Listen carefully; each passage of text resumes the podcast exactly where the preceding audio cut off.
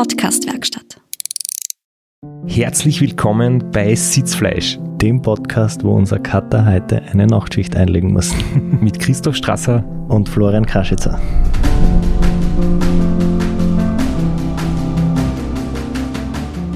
Und ganz, ganz großen Besuch, auf den wir uns schon seit vielen Wochen und seit vielen Episoden freuen und wo wir schon oft einmal äh, vorab erzählt haben, dass wir uns auf den Tag schon freuen werden, wenn es soweit ist. Und heute ist es endlich soweit. Wir haben lang darauf hingefiebert und hat auch einiges an Organisation von verschiedensten Stellen benötigt und heute ist es endlich soweit. Liebe Nicole Reist, hallo und Christi bei uns in Österreich. hallo zusammen. Ja, danke fürs Kommen. Wir freuen uns wirklich sehr und dass wir es endlich geschafft haben und jetzt nicht irgendwie kompliziert remote, sondern du bist tatsächlich bei uns im Studio. Tatsächlich. Und ich freue mich sehr, endlich Gast bei euch sein zu dürfen. Wie ist denn das jetzt da zustande gekommen, dass du tatsächlich den, weit, den weiten Weg von der Schweiz zu uns nach Österreich ähm, auf dich genommen hast? Ja, bei mir ist die Saison vorbei und ich habe ein paar Tage in Graz geplant und ja, da lasse ich mir die Gelegenheit natürlich nicht nehmen, endlich bei euch Gast sein zu dürfen. Wir freuen uns riesig. Du bist direkt aus dem Flugzeug gleich zu uns ins Studio. Das ist eine große Ehre für uns. Und jetzt haben wir uns, glaube ich, genug gegenseitig Honig ums Maul geschmiert. Und fangen wir gleich an. Also wir möchten dich zwar kurz vorstellen, wobei kurze Vorstellung echt schwierig ist. Ich habe mich heute am Nachmittag hingesetzt und mir von deiner Homepage so ausgedruckt, äh, so deine wichtigsten und größten erfolgreichen Platzierungen bei diversen Langstreckenrennen überall äh, durch ganz Europa und in Amerika. Und ich habe fast nicht genug Druckerpapier daheim gehabt. Ich habe müssen das in ein Word-Dokument reinkopieren, ein paar Zeilen löschen und die Schriftart verkleinern, dass es auf einen Zettel ausgeht.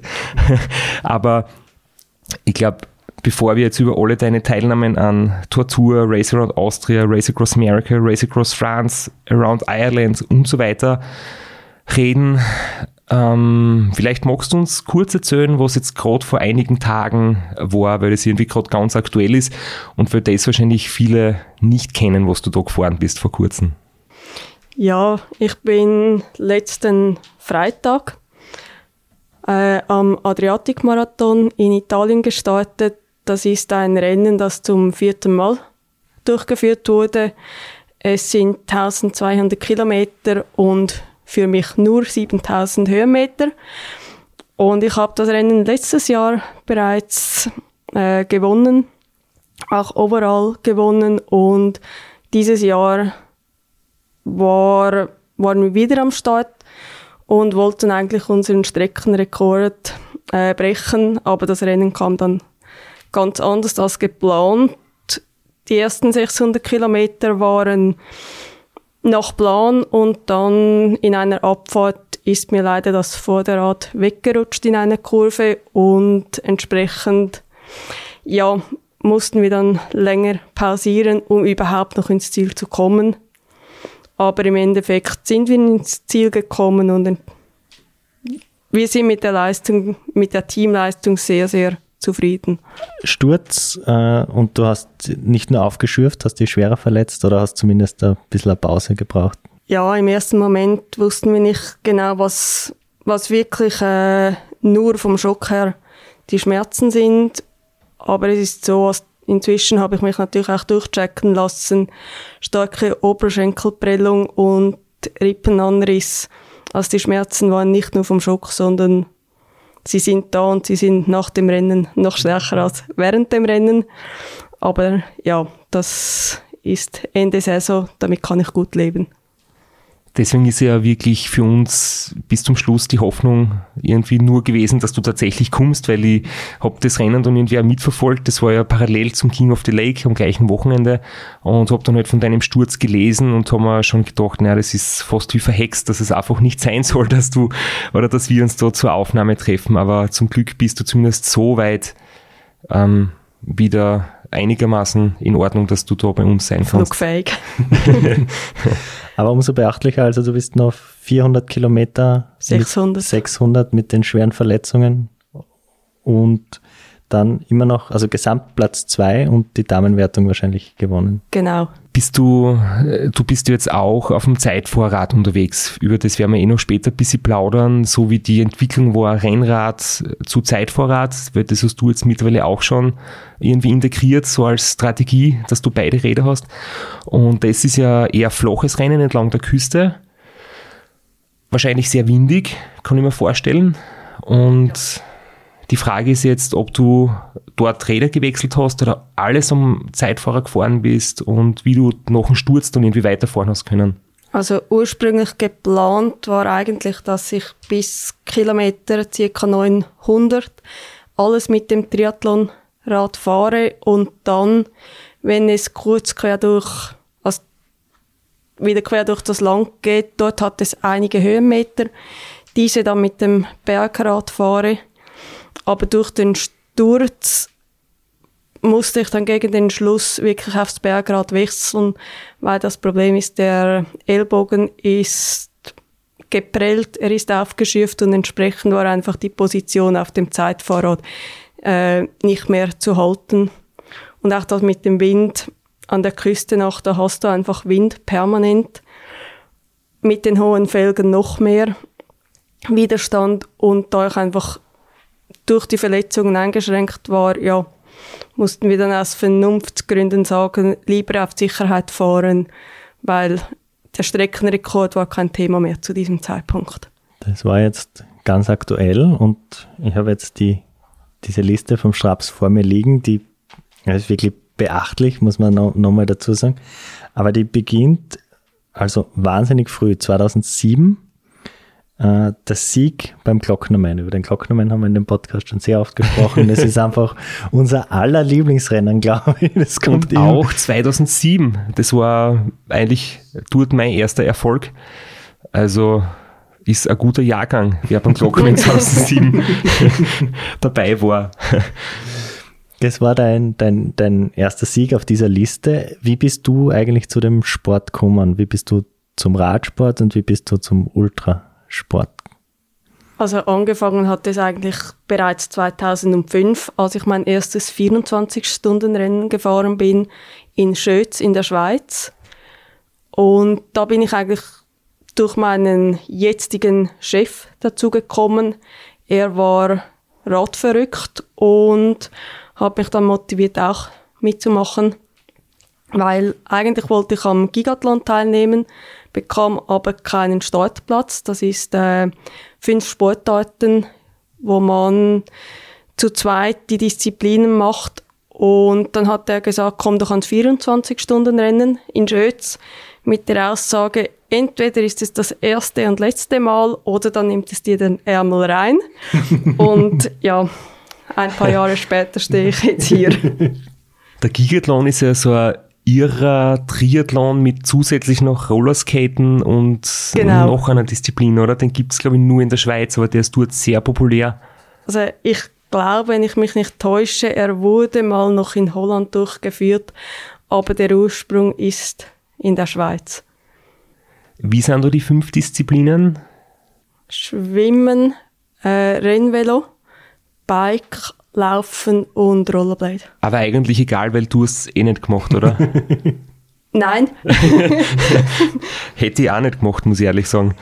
Also Absolut verständlich, dass man sich gesagt, das Rennrad... Ich schwimme nicht und ich renne nicht und der Rest geht. Und meine Kollegin hat gemeint, gut, sie kann die anderen beiden Disziplinen, da hätten wir uns gut ergänzt. Aber dann bist du komplett reingekippt ins Ultracycling. Kann man wohl sagen. Und hast du dann auch zuerst einmal dich rangetastet über mehrere 24-Stunden-Rennen oder warst du dann gleich so, so gehuckt, dass du gesagt hast, und jetzt gleich das nächstgrößere und gleich äh, Langdistanz mit Support-Car? Nein, zweimal, 2005 und 2006 war ich in Schötz und dann wurde es mir eigentlich langweilig, im Kreis zu fahren. Und doch habe ich gemerkt, es geht noch mehr und habe mich dann entschieden, den Glocknermann zu fahren. Und damals wirklich noch ohne Funk und mit einem Wohnmobil als Pacecar. Also das ist im Nachhinein sehr lustig wenn man sich das vorstellt, drei Betreuer, die springen bei jeder Kreuzung raus, winken, wo ich durchfahren soll. Und am Berg hört man, fahr einfach, du kannst dich eh nicht verfahren. Wir müssen anhalten, weil das Wohnmobil überhitzt. Aber wir sind ins Ziel gekommen als Weltmeister. Also kein Lautsprecher, einfach null Kommunikation, nichts, oder? Nichts, so rein nichts. Puristisch. Roadbook. Wie bist du als Schweizerin zu dem Rennen gekommen? Also hast du dir sowas rausgesucht? Es gibt ja auch in der Schweiz äh, ein ähnliches Rennen oder vergleichbare Rennen. Wie bist du da? Also zu dieser Zeit gab es in der Schweiz noch keine Ultrarennen. Die Tour kam erst später und der Glocknermann war von der Distanz her zwar sehr weit, aber doch noch überschaubar im Gegensatz zu einem Ram oder so, wo einfach völlig unrealistisch war. Ich glaube, die Tortur gibt es seit 2009 ja. gleich wie das Racer und ja. Austria. Das sind beide im gleichen Jahr sozusagen erstmals ausgetragen ja. worden und haben sie jetzt wirklich etabliert. Zwischen 2007 und 2012 auf deiner Homepage ist eigentlich eine größere Lücke. Und ich kann mich erinnern, wir haben uns ja damals schon gekannt und hin und wieder so Kontakt gehabt oder mal E-Mails ausgetauscht. Und ich glaube, wir haben da irgendwie ähnliche Phasen gehabt und ich kann mich noch so irgendwie daran erinnern, du hast in den Jahren einige Rennen gehabt, wo es nicht gut gelaufen ist.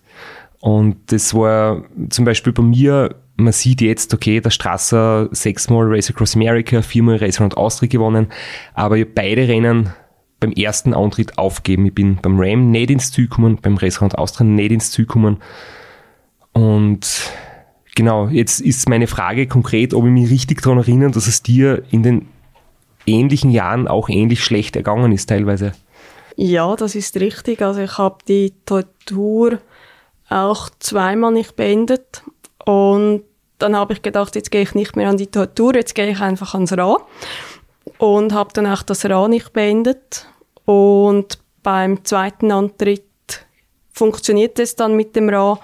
Und ich habe mir wirklich vor dem Start gesagt, entweder ich komme jetzt ins Ziel und sonst ist es doch nicht der Sport, der für mich der richtige ist. Und ja, seit 2012 habe ich jedes Rennen beendet, habe jedes Rennen gewonnen also da ist jetzt eine Konstanz da, aber ich habe sehr viel Lehrgeld bezahlt. Also es sind dann doch, also zwischen den zwei Siegen liegen fünf Jahre. Wie, wie hast du dich da weiter motiviert? Wie bist du motiviert geblieben, dass du da weiter kämpfst und immer wieder anmeldest und das Startgeld zahlst und der Crew zusammen trommelst und ins Ausland fährst für verrückte Radrennen?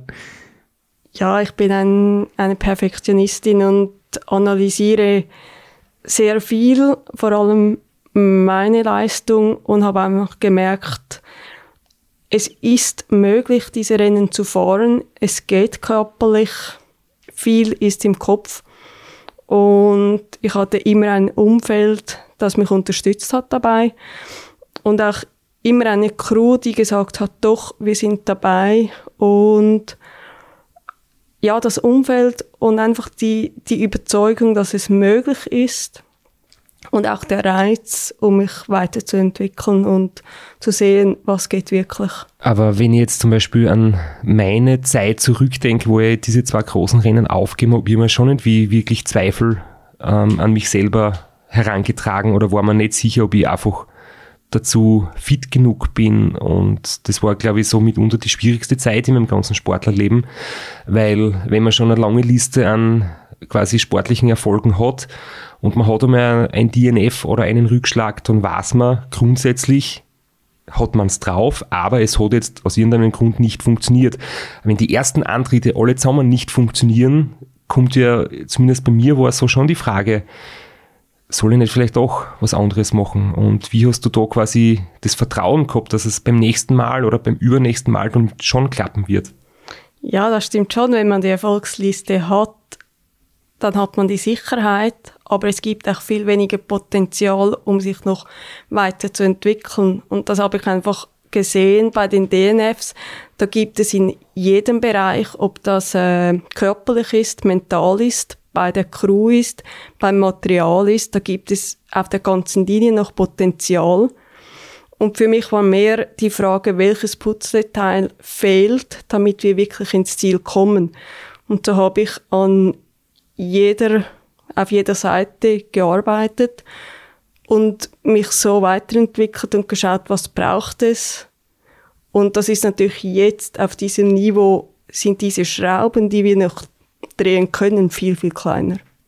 Ich glaube rückblickend auch, dass es zur eigenen Entschlossenheit beiträgt, wenn die ersten Male nicht so gut funktionieren und du hast dann quasi den Mut und die Kraft zu sagen, ich bleibe dabei, ich möchte es noch einmal probieren, ich möchte mich verbessern, ähm, du wirst wirklich auf die Probe gestellt, willst du das wirklich oder probierst du nur, ob es vielleicht funktioniert und wenn es nicht gleich geht, lässt du es bleiben. Und wenn du so einen, sagen wir, holprigen Start überstehst, dann hast du einfach wirklich ja, auch deine mentale Stärke gezeigt und das kann dir dann jahrelang später wirklich ähm, noch helfen. Und ich denke, da haben wir ein bisschen einen ähnlichen äh, Lauf hingelegt. Ja, du, also ich habe auch dort gelernt zu analysieren und wirklich nicht nur das Positive zu sehen, sondern ich wusste, irgendwas passt nicht. Deshalb bin ich nicht ins Ziel gekommen. Also muss ich das analysieren und dort ansetzen und kann es nicht schönreden. Weil wenn ein Rennen aufgeht, dann ist es immer einfach, ja, es hat ja gepasst, ich bin ins Ziel gekommen. Aber wenn du nicht ins Ziel kommst, dann musst du dich fragen, ja, an was hat es gelegen? Und das war sicher eine eine lehrreiche Zeit, die auch heute noch hilfreich ist. Ihr seid ja beide wirklich jetzt schon lange dem Sport und äh, wenn man sich anschaut, die Entwicklung, die der Sport genommen hat, äh, ist auch spannend zu beobachten, wie man von drei Leute in einem Wohnmobil ohne Funkgerät zu wie, wie Pacecars jetzt ausschauen und ausgerüstet sind, das live mitzuerleben und, und mitzuprägen. Ihr habt ja sicher auch Sachen, äh, Innovationen gemacht, gestartet, die es vorher noch nicht gegeben hat, die noch nicht so verbreitet sind, wie man jetzt einfach äh, beim Straße im Shop kaufen kann, sondern das, am Anfang muss man ja schon auch ein bisschen basteln und kreativ sein. Ja, das war so lustig. Jetzt in Italien, äh, als wir vor dem Start die anderen Pacecars sahen, teilweise wirklich, die konnten nur den Kofferraum öffnen. Und wenn man dann hineinschaute, dann sah man ja vor dem Start schon eher ein Durcheinander. Und wir mit einem sehr geordneten System, das bis zum Schluss so bleibt. Also es ist auch im Ziel noch geordnet, da wird sehr viel Wert darauf gelegt. Und da sieht man dann schon die Unterschiede und einfach die Erfahrung, die mitspielt. Aber das sah bei uns zu Beginn auch ganz anders aus. Da haben wir mit Spannseilen unsere Fächer befestigt, aber es hat funktioniert. Ja, und trotz der ganzen Erfahrung in Straße Pesca ist nie ordentlich. Also vielleicht fünf Minuten am Start. Ich habe mir gerade gedacht, das mit Seide die Fächer versperren, das klingt eh total modern. Das ist für uns hoch innovativ. Doch, also ich staune selber immer wieder, weil die Fächer sind schön angeschrieben. Und wenn ich jetzt die Fächer zu Hause anschaue, dann sind wirklich in den Fächern, die angeschrieben sind, auch dieses Material drin. Also da ist meine Crew sehr, sehr ordentlich. Die Schweizer Präzision. Aber Flo, ich lasse mir jetzt den schwarzen Bädern nicht zuschieben. Du bist ja nicht im Pace, gell? Genau. Aber es ist bei uns ja immer so, dass jeder das Teil findet, das er sucht und sehr schnell weiß, wo es sich befindet. Wir haben unsere Ordnung, glaube ich, im Auto auch verbessert. Ich meine, im Alltag zu Hause auch. Aber ich glaube, an Schweizer Präzision, davon kann man bei uns noch nicht sprechen. Ja, siehst also auch noch Potenzial. Ja. nicht übertreiben. Bei uns geht es teilweise fast in die Gegenrichtung. Also ich glaube, Ordnung ist, ist wichtig, damit alles funktioniert, aber wenn man dann zu verbissen, äh, zu viel Zeit darin investiert, dass die Ordnung erhalten bleibt, ist es vielleicht gar nicht so zielführend. Also immer, immer locker bleiben, so ordentlich wie nötig, aber nicht mehr als notwendig. Aber du sprichst was Wichtiges an, was trotz aller Vorausplanung, was wir zwar immer wieder predigen, man kann den besten Plan der Welt haben, aber die Crew muss einfach in der Lage sein, kurzfristig, spontan zu entscheiden und dann die richtigen Entscheidungen treffen. Das war wahrscheinlich bei euch genauso. Der Sturz war sicher nicht eingeplant und dann ist es wichtig, dass die Crew schnell und richtig reagiert. Ja, der Sturz war definitiv nicht eingeplant. so viel Action wollte ich der Crew eigentlich nicht bieten. Aber sie hat echt, also genial reagiert. Sie sind alle ruhig geblieben. Und da merkt man einfach auch, es waren Betreuer dabei, die schon sehr oft dabei waren. Die wussten, um was es geht. Und auch die ganze Vorbereitung. Die Crew kommt ja nicht erst vor dem Rennen zusammen, sondern wir, also das heißt Beatrix Alitzer als Teamchefin, bereitet die Crew über Monate auf solche Rennen vor und auch die Szenarien Sturz, was ist, wann wird ein Rennen aufgegeben, was auch immer, das wird im Vorhinein besprochen. Und klar, reagiert die Crew dann wirklich, wenn es soweit ist, wenn so ein Fall eintrifft? Das wissen wir im Vorhinein, Vorhinein natürlich auch nicht. Aber also diese Crew hat echt genial reagiert. Und alle zusammen. Also jeder hat am selben Strick gezogen und gesagt, doch, wir fahren ins Ziel, wir fahren weiter. Wenn wir jetzt gerade von dem Sturz gesprochen haben, der ist ja voriges Jahr ähnlich ähm, passiert oder da ist auch irgendein Missgeschick passiert. Also du hast irgendwie bei diesem Adriatik-Marathon nicht unbedingt das große Glück gepachtet. Nein, und die Aussage von meinen Chefs war auch klar, also nach Italien gehst du uns nicht mehr.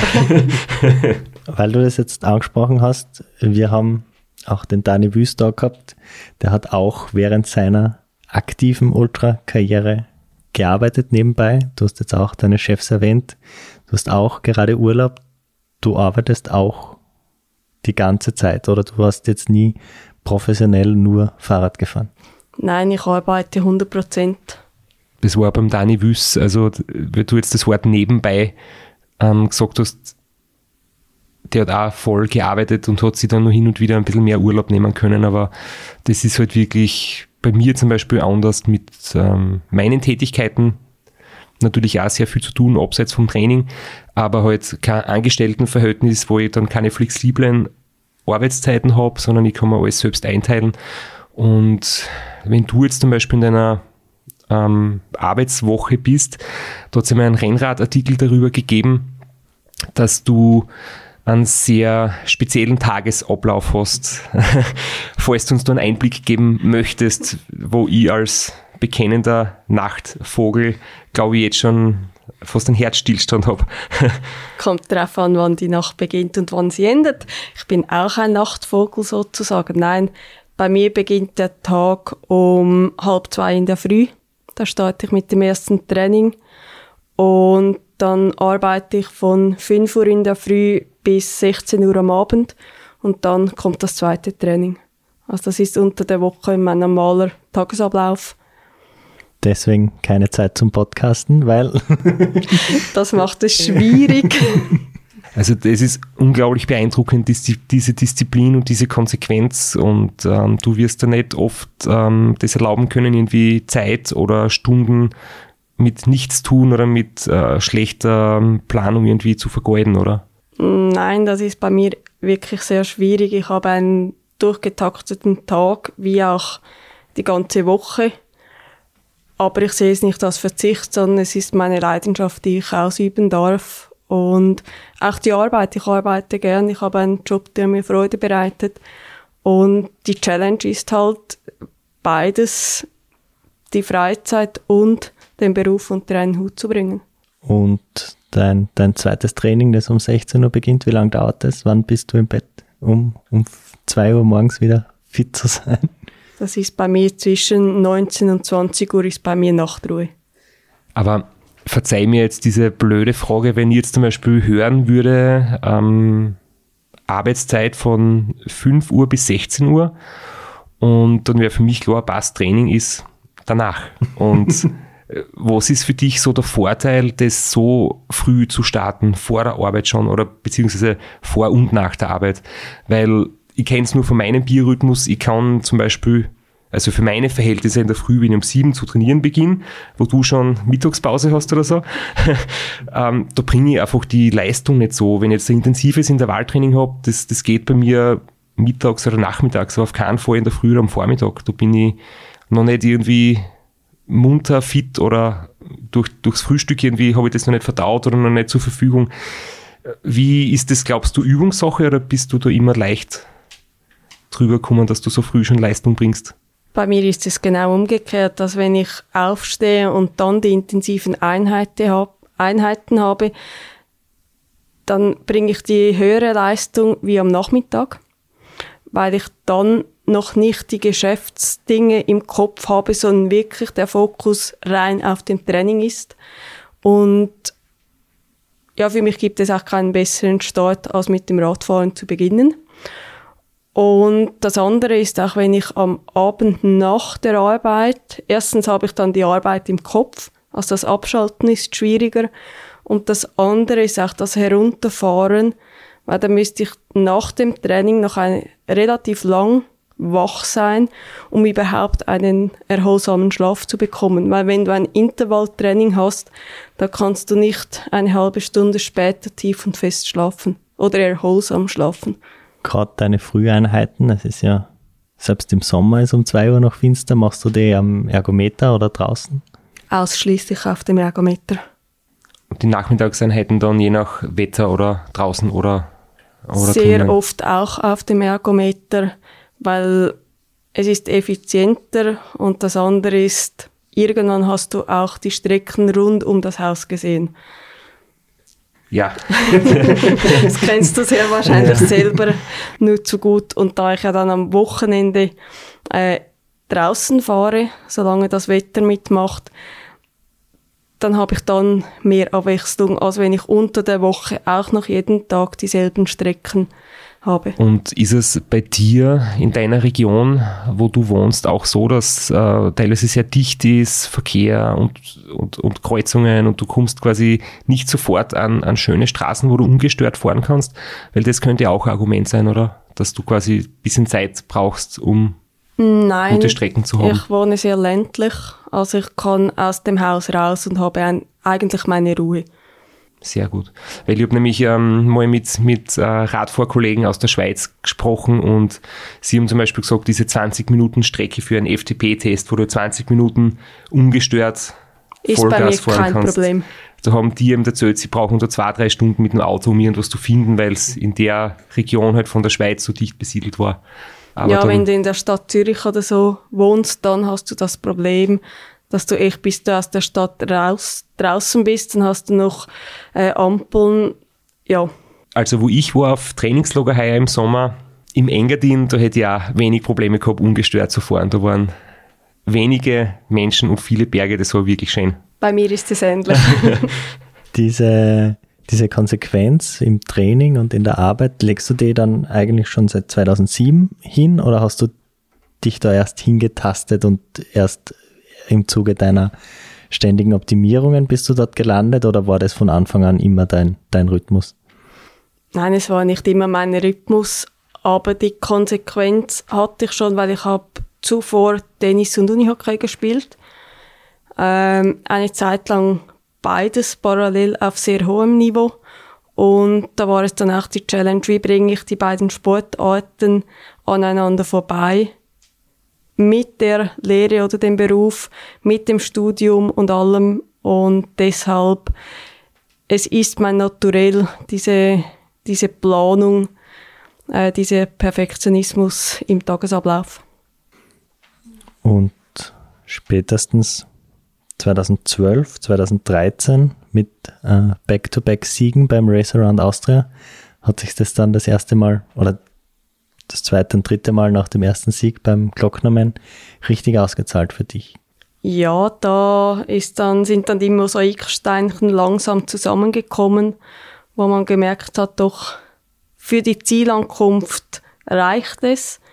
Und das Weitere war dann der Aufbau, um diese Mosaiksteinchen zu optimieren, um das Maximum herauszuholen. Waren eigentlich diese Jahre für dich schon so mit dem Race Across America im Hinterkopf, wo du gesagt hast, das ist einmal ein großes Ziel in ferner Zukunft oder ein Lebenstraum und ähm, die anderen Rennen sind so Etappen dorthin? Oder hast du gesagt, eigentlich das größte Ziel ist jetzt in diesem einen Jahr das Race Around Austria zu fahren und dann schaue ich mal, was in Zukunft kommt? Also das Rennen war für mich sehr, sehr lange unantastbar einerseits von der Distanz her, andererseits ganz klar auch finanziell. Vom Aufwand her und das kam erst dann wirklich mit der Zeit, als die Erfolge kamen. Was mache ich als nächstes? Und ja, irgendwann stehst du vor der Frage, will ich das RAM, kann ich das RAM? Und ja, der Entscheid war dann, ja, ich versuch's. Und da wurde es dann zuerst zu einem Lebenstraum und danach zu einem Ziel.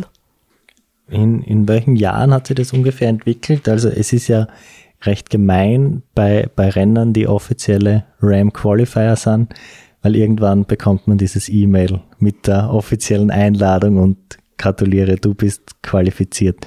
War das der erste Mal konkret oder war das schon vorher da? Darf ich nur kurz dich äh, mit dir diese Geschichte teilen, die wir bei der Alexandra Meixner gehört haben, weil für sie war es so, sie hat das alles nicht so genau am Schirm gehabt und nicht wirklich gekannt und sie hat dann erst erfahren, dass es einen Race Across America gibt, als sie die Quali-Urkunde gekriegt hat. das war wirklich sehr lustig. Ähm, bei dir war es definitiv anders, das haben wir jetzt schon gehört. Das war definitiv anders. Also ich habe auch zuvor sämtliche, ich glaube fast sämtliche Rennbücher gelesen und eben in der Schweiz mit Dani Weiss natürlich auch jemand, der auch in der Presse äh, präsent war. Und das Rennen war mir definitiv bekannt.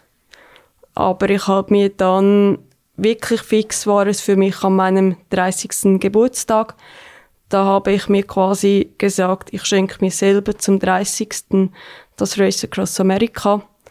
Und das Spannende oder das Schöne daran ist, ich bin dann wirklich zwei Jahre später an meinem Geburtstag ins Ziel am Ram gefahren. Das war irgendwie noch so, ja, das war schön. Und kurz nachdem du an deinem Geburtstag diese Ziellinie aus Gaffer-Tape am Straßenrand, am Pannenstreifen auf der Autobahn vor Rams Head Roadhouse überfahren bist, hast du dann dieses Interview gegeben. 11 days, 14 hours, 25 minutes.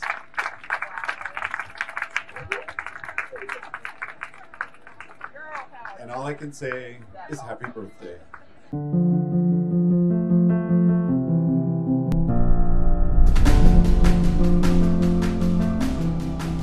So, Nicole, uh, you won Tour Tour. That's a great uh, lead in to doing well at the Race Across America.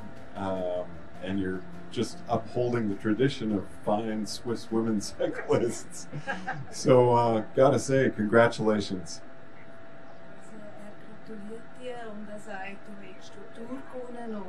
dass du jetzt da eigentlich Fortsetzung gemacht hast und es hat Vielen Dank, war auch die Organisation ein tolles Rennen, das erste Mal in Amerika und umso schöner das Ganze.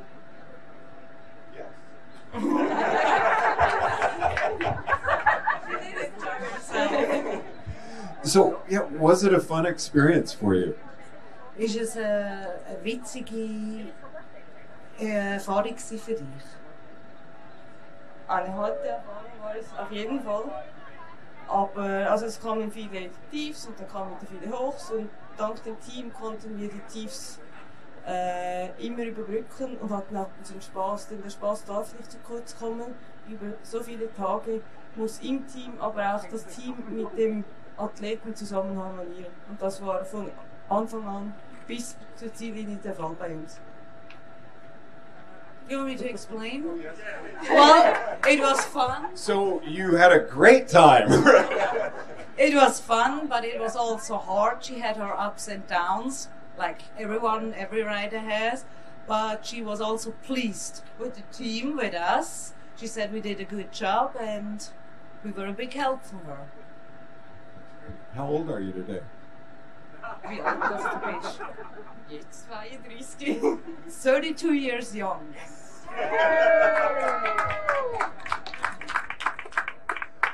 hast du, jetzt haben wir vorher über eure Gemeinsamkeiten gesprochen, was ihr nicht gemeinsam habt. Du bist Rookie of the Year geworden. Straps hat sein erstes Ram, ein DNF. Äh, aber du hast auch gleich gewonnen. War das geplant? War das im Hinterkopf? Und viel wichtiger, du hast gesagt, du bist Perfektionistin, du bist wahrscheinlich dort am Ziel gestanden und hast da gedacht, ah, das wäre noch besser gegangen. Nein, überhaupt nicht. Also das Ziel war ganz klar, ins Ziel zu kommen und alles andere haben wir auch während dem Rennen bis zum Schluss überhaupt nicht beachtet. Das war die einzige, das einzige Ziel war wirklich innerhalb der Karenzzeit ins Ziel zu kommen. Dass es dann Rookie of the Year wurde, war natürlich umso schöner, weil diese Möglichkeit hat man nur einmal. Ja, wir stehen da zu dritt zusammen. Nicole, du hast das geschafft, ich habe es nicht geschafft und es gibt nur einen, der es noch vor sich hat vielleicht. Ja, eher nicht, nein. Waren für dich auch die letzten Meilen, also von der offiziellen Ziellinie, die der Flo schon gesagt hat, dieses aufgeklebte Klebeband am Bahnenstreifen bis zum Zielbogen im Hafen, ähm, so ziemlich das Schlimmste, was das Rennen zu bieten gehabt hat? Es war tatsächlich das Schlimmste, aber nicht wie alle oder viele Athleten sagen, weil man eigentlich schon im Ziel ist und eben doch noch nicht. Für mich war viel schlimmer der Gedanke, jetzt habe ich so lange auf einen auf das Ziel hingearbeitet. Es war mein Traum, dieses Rennen fahren und finishen zu können. Und mir wurde da bewusst, dass dieser Lebenstraum nun zu Ende ist. Und wenn man mich gefragt hätte, ich hätte gesagt, ich möchte gar nicht ins Ziel fahren. Ich möchte, dass dieser Traum noch weitergeht. Und das war das heute an, der, an den letzten Metern und nicht das Körperliche habe ich in diesem Moment gar nicht wirklich realisiert. Das ist ein Gefühl, das du ein bisschen nachvollziehen kannst, wo du auch schon oft in so ein kleines Loch gefallen bist. Ich nicke jetzt gerade so vor mich hin und, und spüre es in meiner Bauchgegend, dass das genau das gleiche Gefühl eigentlich ist. Und ich habe es jetzt nicht so direkt bei der Zieleinfahrt gehabt, da war ich meistens schlecht gelaunt und ein bisschen, ähm, ja, nicht unbedingt in bester Stimmung, aber ich habe irgendwie auch nicht gespürt, woher das kommt. Das war einfach so die, die Emotion. Ähm, so dieses Klebeband, das war irgendwie so unwürdig und ja, die Müdigkeit macht natürlich einen vernebelten Kopf. Aber im Nachhinein ist man im Gleichgang und hat man dann irgendwie so ein paar Wochen so einen kleinen antriebslosen Durchhänger, weil eben so ein großes Ziel, auf das man so lange hingearbeitet hat, irgendwie plötzlich nicht mehr da ist. Ja. Also, das ist, glaube ich, ich habe schon einmal gelesen, einen Artikel drüber in einem Magazin, wo es so um Psychologie geht. Ich habe mir jetzt nicht mehr gemerkt, wie das bezeichnet worden ist, aber das ist irgendwie ein beschriebenes Phänomen, dass nach einer langen Zeit mit großer Anstrengung bei Erfolg oder nicht erfolgreicher Beendigung danach quasi so ein äh, mentales Loch kommt. Es ist wirklich nicht nur bei uns so. ja, und das war eigentlich immer so, dass ich gesagt habe, wenn ich das Ram finishen kann, dann höre ich auf mit dem Sport, weil dann habe ich, also mit diesem Sport, weil dann habe ich alles erreicht, was möglich ist. Und irgendwie, ich glaube, ich habe auf den letzten Meilen gemerkt, so ganz aufhören möchte ich doch noch nicht damit. Und das war dann so, hm, eigentlich wollte ich aufhören, aber jetzt will ich doch nicht aufhören, weil, ja, weil es so schön ist. Wir haben es im Interview kurz gehört. Du hast auch eine, eine Tradition weitergeführt von erfolgreichen Schweizer Damen. Zwar hat die, ich versuche es einmal, zur Not muss das richtig stellen, wie man das richtig ausspricht, die Tricks Kragen hat passt. passt, hat 2012 und die Isabel Pulver, das ist wieder ein einfacher Name, hat 2015 schon das Ram gewonnen vor dir. Äh, ist das Zufall oder liegt es am Schweizer Wasser? Wie kommt es, dass da die Schweizer Damen diesen Sport so dominieren? Das ist natürlich schwer zu sagen und kann ich auch nur mutmaßen. Ich denke, es liegt sicher an der Schweizer Mentalität dass wenn wir etwas machen, dann machen wir es mit voller Überzeugung und mit sehr viel Herzblut. Und ich weiß von Tricks wie auch von Isabel, dass beide den Sport äh, auch mit sehr viel Herzblut ausführen. Und ich denke gerade im Ultrabereich ist das äh, ein sehr wichtiger Punkt. Und kann man nicht sagen, ja, ich probiere es mal oder heute mache ich, morgen mache ich nicht. Und ich denke, da hat sicher die Schweizer Mentalität einen gewissen Einfluss. Ich habe Isabel Pulver auch schon kennengelernt, jetzt auch persönlich endlich beim Hellness-Rennen in Dänemark. So war es ja jetzt zum zweiten Mal hintereinander erste. Und ja, habe eben auch einen sehr positiven, sympathischen Eindruck von ihr gehabt, sehr zielstrebig und eben genauso, wie du sagst. Also hast du 2016, wie wir gerade gehört haben, das RAM bei deiner ersten Teilnahme gewonnen. Wann warst du wieder motiviert, das nochmals anzugehen? Wann hast du dir gedacht, jetzt mache ich es noch einmal, jetzt mache ich es besser? Oder wie, wie ist dann weitergegangen der Karriereweg? Es ist ja oft so, dass man, wenn man sich die Siegerinnen, Sieger, Teilnehmer, Teilnehmerinnen der, der Jahre anschaut, selten, dass, dass ein Rookie gleich zwei Jahre hintereinander gut ist und gut am Start ist und auch du hast ein Jahr drauf gleich mal auslassen, ausgelassen, auslassen müssen? Ja, es war relativ schnell klar, dass ich zurückkommen möchte nach Amerika, aber rein finanziell war es nicht möglich, das bereits 2017. Und auch habe ich gedacht, ja, innerhalb eines Jahres kann der Leistungssprung nicht so groß sein, dass es, sage jetzt, dass es sich lohnt, wieder nach Amerika zu reisen der ganze Aufwand. Und deshalb habe ich dann 2017 ein anderes Projekt gestartet. Und zwar habe ich irgendwann festgestellt, dass der Ultrasport wohl der einzige Sport ist, in dem man innerhalb von einem Jahr Schweizer Meister, Europameister und Weltmeister werden kann. Und das war dann der Reiz für die Saison 2017, äh, mit der Tortur Schweizer Meisterin zu werden, der Glocknerman Weltmeisterin und das Raceround Irland die Europameisterschaft. Und das war dann natürlich auch die Vorbereitung für das Jahr 2018, Ram zum Zweiten. Und hast damit auch viele Leute Lügen gestraft, die behaupten, man kann nicht mehr als ein so ein langes, schweres Rennen im Jahr fahren, sondern du kannst bist gleich alle drei gefahren und beachtlich beim Race Around Ireland auch Overall gewonnen. Ja, das war, also ich bin am Sonntag, wenn ich mich richtig erinnere, bei der Tour ins Ziel gefahren und bereits am Montag nach Irland geflogen. Also zwischen Zielankunft und Start in Irland waren äh, zwei oder drei Tage. Und ja, haben viele gesagt, das geht nicht, das ist nicht möglich. Und ich war überzeugt, dass es möglich ist, wenn das Team passt, wenn der Körper und auch die mentale Einstellung da ist. Ist ja dann eigentlich nur ein Rennen, wenn es so knapp aneinander genau, liegt. Genau, also schlimmer wäre eins bis zwei Wochen Pause dazwischen. Das ist schlimmer als eins, zwei Tage. Du hast früher Tennis gespielt habe ich nie, aber ich bin ein großer Tennis-Fan. Du hast in dem Jahr sowas wie einen Grand Slam geschafft. Das dürfte auch in der Schweiz irgendwie Grand Slams äh, zur Tradition gehören. Bist du heute noch Tennis-Fan? Kurzer Abschweifer vom Thema. Schauen ja, spielen nicht mehr, aber schauen sehr gerne. Und du leidest auch mit dem großen Schweizer Tennis-Idol mit, wenn es nicht so rund läuft? Ja, er ist halt schon, ob er jetzt Schweizer ist oder nicht. Er ist einfach vom Spiel her wie auch von der Persönlichkeit her sicher sehr, sehr inspirierend. Absolut. Er kennt dich. ich glaube nicht. Aber er zieht jetzt äh, in die Stadt nebenan. Chance auf ein Meet and Greet wird größer.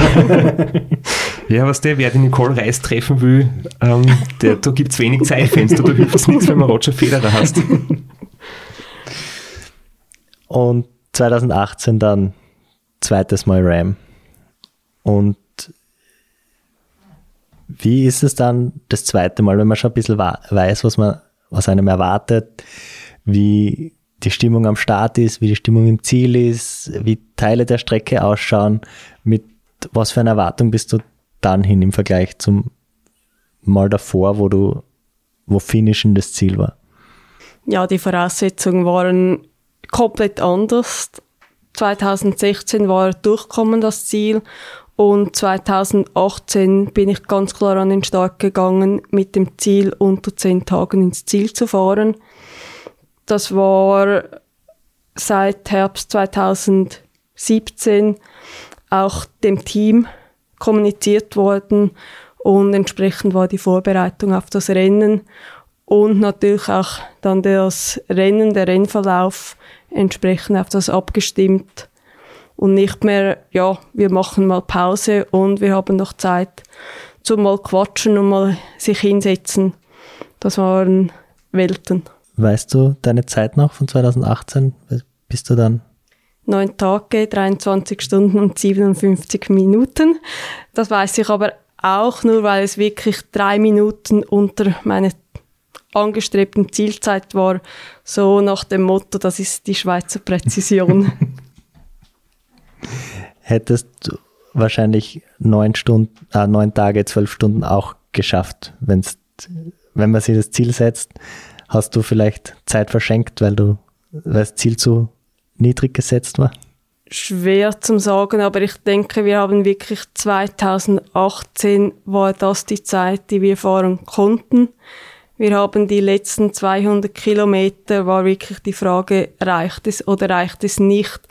Und da mussten wir alles, alles daran setzen und haben wir alles daran gesetzt. Und auch rückblickend kann ich sagen, es wäre nicht mehr drin gelegen, äh, auf diese Distanz noch schneller zu sein zu diesem Zeitpunkt. Also Flo, du hast das jetzt, glaube ich, ganz ernst gemeint, oder? Weil wir natürlich wissen, dass ähm, Zielsetzung im Kopf natürlich was tut und es einen großen Einfluss hat. Aber jetzt einfach so, dass man sagt, ich kann zwölf Stunden schneller sein, nur weil ich mir es vorher denke. So einfach geht es zum Glück nicht, weil dann würden schon sehr viele Leute sehr schnell gewesen sein. Da gehört dann doch ein bisschen mehr dazu.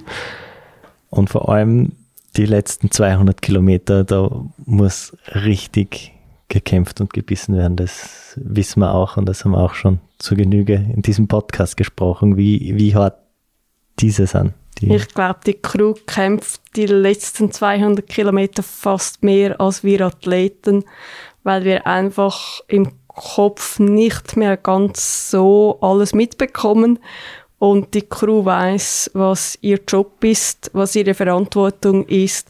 Und wenn man dann noch sieht, wie ja die Uhr tickt, um die Ziel die Zielsetzung zu erreichen, da ist natürlich der Druck auf dem gesamten Team unheimlich groß. Was waren so in, in diesen zwei Rams bisher, was waren so die, die einprägsamsten Momente, die, wo man jetzt nicht, was jetzt nicht mehr Gänsehaut kriegst, wenn du dran zurückdenkst? Sehr prägend war beim ersten Ram sicher die Abfahrt in die erste Wüste, weil ich war zuvor noch nie in einer Wüste und dann auf einmal diese Weite zu sehen, das war schon sehr prägend zusammen mit der Hitze. Darf ich kurz zwischenfragen, hast du Alexandra Meixner Taktik angewandt und die Strecke vorher nicht angeschaut vor dem Start oder hast du jetzt quasi den Moment beim Akklimatisationstraining gemeint, wo du das das erste Mal gesehen hast oder war das bereits im Rennen? Das war bereits im Rennen. okay. Also Glass Elevator war dann dein erster Kontakt mit der Wüste. Richtig. Und um die erste Kurve und die erste Schlange und da habe ich schon gedacht, wenn das nur gut kommt. ja, äh, es ist, ist ein cooler Moment. Also auch wenn man schon vorher in Borrego war und wenn man das erste Mal im Rennen runterfährt. Aber du hast keine Hitzeakklimatisierung gemacht? Nein. Beim zweiten Mal auch nicht, oder? Beim zweiten Mal haben wir uns sogar getroffen. Genau, du Training. warst beim Fotoshooting und wir waren einfach von Oceanside aus zweimal in die Wüste gefahren, aber nicht eine Hitzeangewöhnung, wie es Straps macht. Hast du allgemein weniger Probleme in der Hitze? Vertragst du das besser? Ich sage mir einfach, es ist eine mentale Einstellung Und die Hitze ist Hitze, das ändert sich auch nicht, wenn ich sie vorher schon spüre. Durch muss ich so oder so. Und ja, beide Mal hat es geklappt. Wie geht es dir in der Kälte? Zum Beispiel Racer und Ireland bin ich auch gefahren und das war jetzt sehr nass, sehr kalt, sehr windig und das hat mir ganz wenig ausgemacht und ich habe auch schon mal so die Theorie angesprochen, dass halt ähm, Leute wie ich, also eher ähm, schwerer und, und mehr Muskelmasse, nicht unbedingt so das Leichtgewicht wie du, ähm, dass wir uns halt in der Kälte einfacher tun und, und Leichtgewichte eher in der, in der Hitze, in der Wüste weniger Probleme haben, dafür in der Kälte vielleicht mehr leiden. Ist das bei dir auch so oder kommst du mit beiden extremen Wettern gut zurecht? Da haben wir als leichte Gewichte natürlich den Vorteil bei Kälte, wir können uns einfach mehr anziehen. Da, ja. Als natürlich in der Hitze, ja, irgendwann bis zum Minimum, das ist sicher ein Faktor, ich schätze, ich habe in der Kälte einiges mehr an als du. Aber schlussendlich komme ich mit allen Wetterbedingungen recht gut aus, weil ich mir einfach sage, ich kann es nicht beeinflussen und alles, was ich nicht beeinflussen kann, darf mich keine Energie kosten. Also ob es jetzt regnet oder ob die Sonne scheint, es ist so, wie es ist. Und dass du das auch wirklich lebst und nicht nur so daher sagst im warmen, trockenen Studio. Das können wir uns jetzt auf dem Clip anhören. Oh, alles in Ordnung? Alles gut. Und das Wetter? Ist wie es ist. Können wir nicht ändern, also keine Energie dazu verschwenden. Super, danke.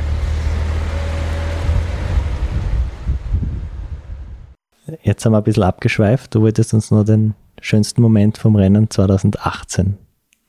Ja, 2018 war wohl der schönste Moment, wirklich als wir bei dem Tape auf der Straße waren und dann irgendwann nach mehrfachem Nachrechnen aus dem Pacecar kam, ja, es hat gereicht unter den zehn Tagen ins Ziel zu fahren. Da war die Erleichterung und da hat man auch gespürt, dass die im Pacecar wirklich äh, die Tränen flossen und bei allen einfach der Druck von den Schultern gefallen ist. Es war nicht nur Top-Zeit und der Sieg im Damenrennen, sondern es war auch overall in der Gesamtwertung der dritte Platz. Äh, das zieht sie jetzt irgendwie so, jedes Mal, wenn wir ein Ergebnis von dir besprechen, sage ich extra dazu, der wievielte Platz das in der Gesamtwertung ist. Und man muss auch wirklich betonen, ähm, unter zehn Tagen hat es bei den Frauen erst ganz, ganz selten gegeben. Die Shona Hogan ist einmal unter zehn Tagen gefahren auf einer etwas kürzeren Strecke vor vielen Jahren. Die Frage, wie sehr man das jetzt vergleichen kann, jetzt gibt es ja ein paar Lachen am Ende, aber man muss es auch nicht vergleichen. Es waren sicher beides unglaubliche Leistungen und damit hast du schon was sehr Historisches geschafft. Und es ist immer meine Aufgabe, auch auf die Uhr zu schauen. Wir stehen jetzt schon eine Zeit beisammen. Du bist müde, du hast schon einen langen Tag hinter dir, du hast noch ein Radlrennen in den Beinen, das auch Schmerzen hinterlassen hat in Form einer Schürfunde. Jetzt fragen wir dich ganz höflich und charmant, ob du überhaupt noch Lust hast, ein bisschen bei uns zu bleiben oder ob wir den Abend heute beenden sollen. Ja, was kannst du mir anbieten? du hast das schon gesehen, ich habe ein Backerl in Schuhe mit und du darfst da aussuchen, du darfst sogar das Schoko haben. Das gebe ich sonst nur sehr ungern ab, wenn, du, wenn das hilft, dich hier zu behalten noch für eine Episode. Nein, das überlasse ich dir und dann machen wir den Bananensplit draus. Okay. Nehme ich die Banane. Sehr gut. Falls das jetzt für Außenstehende nicht ganz klar war, was passiert ist, die Nicole ist so nett und bleibt noch für eine weitere Episode bei uns, weil wir haben doch noch einiges zu besprechen. Unter anderem die vielleicht enttäuschenden oder auch nicht enttäuschenden Corona-Saisonen. Das werden wir jetzt dann in der nächsten Episode nächste Woche besprechen.